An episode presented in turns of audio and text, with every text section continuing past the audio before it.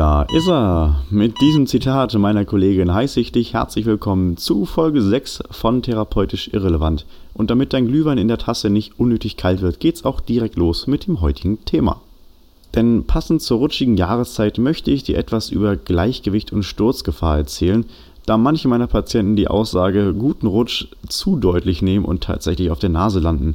Aber nicht immer hat das etwas mit glatten Untergründen zu tun. Denn leider ist es so, dass mit dem Älterwerden auch der Gleichgewichtssinn nachlässt. Aber was genau bedeutet das? Die sogenannte vestibuläre Wahrnehmung spielt sich im Innenohr ab und das bedeutet, man hört nicht nur mit dem Ohr. Wie genau der Aufbau dieses Gleichgewichtsorgans aussieht, das versuche ich dir jetzt mal näher zu erläutern.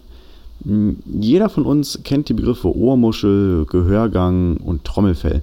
Aber was dahinter steckt oder was dahinter kommt, ist für viele Neuland. Ungefähr so wie das Internet für unsere Frau Merkel.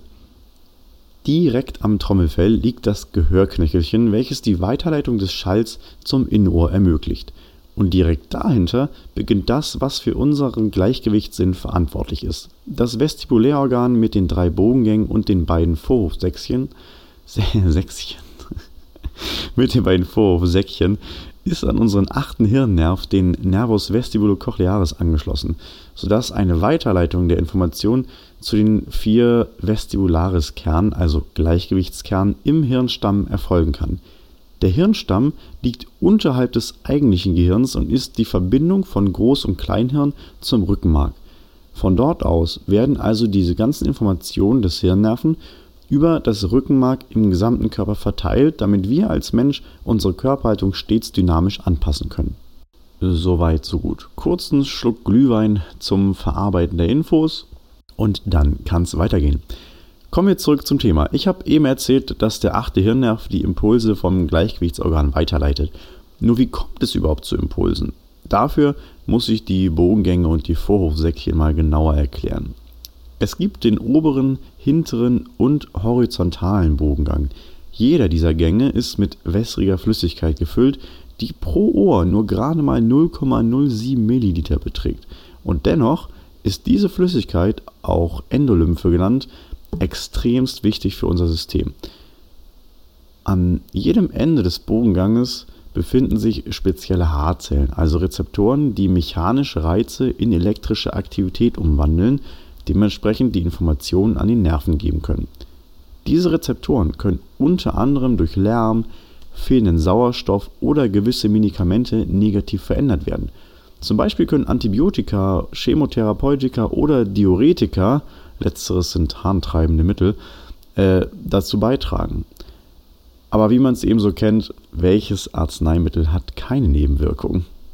Wenn die Haarzellen also normal funktionieren, dann reagieren sie auf die durch die Bogengänge fließende Flüssigkeit und können so die genaue Lage des Kopfes im Raum bestimmen und diese Info an die Nerven weitergeben.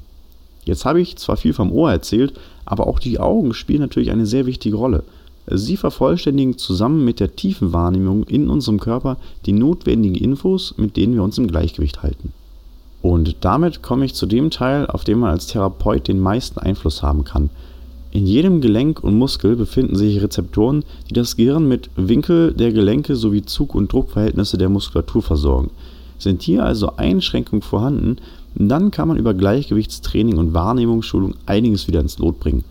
Schau das nächste Mal beim Training einfach mal um dich und dann siehst du diverse Leute, die mit Wackelbrettern, auf Matten oder auch nur auf Socken Übungen ausführen. All das trägt in der richtigen Dosierung zur Steigerung der Wahrnehmung bei. Das heißt jetzt aber nicht, dass du gleich mit dem Schwersten anfangen solltest. Es geht bei solchen Übungen immer um die Qualität. Je instabiler also die Unterlage, desto schwerer machst du es dir. Aber was bringt es dir, wenn du immer wieder vom Kissen stolperst, weil du es dir zu schwer machst?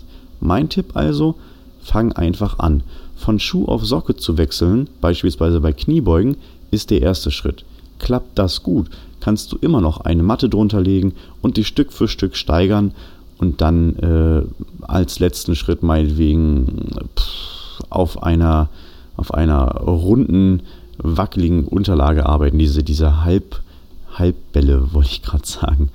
Ähm, allerdings auch bei solchen Übungen Wie ich eben schon sagte, geht es um die Qualität. Das heißt, mit Körpergewicht zu arbeiten, ohne zusätzliche Sachen, ist sowieso immer erst der erste Schritt.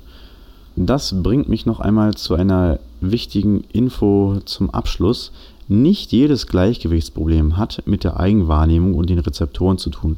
Es gibt durchaus andere Faktoren, die sich ein weiterer Spezialist nochmal näher angucken sollte. So, damit haben wir zwar nicht 10 Minuten voll, aber immerhin 6 Minuten.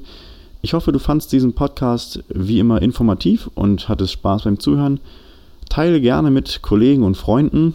Und für dieses Jahr möchte ich mich tatsächlich verabschieden, denn im Dezember liegt super viel an.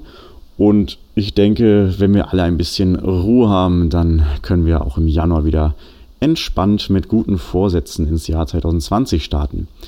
Apropos Vorsätze, was für Trainingsprinzipien sollte man wann wie einsetzen, um fit zu bleiben? Über diese Frage rede ich dann mit dir im Januar. Also bis dahin ruhige Weihnachtstage, guten Rutsch und bitte keine Knochenbrüche.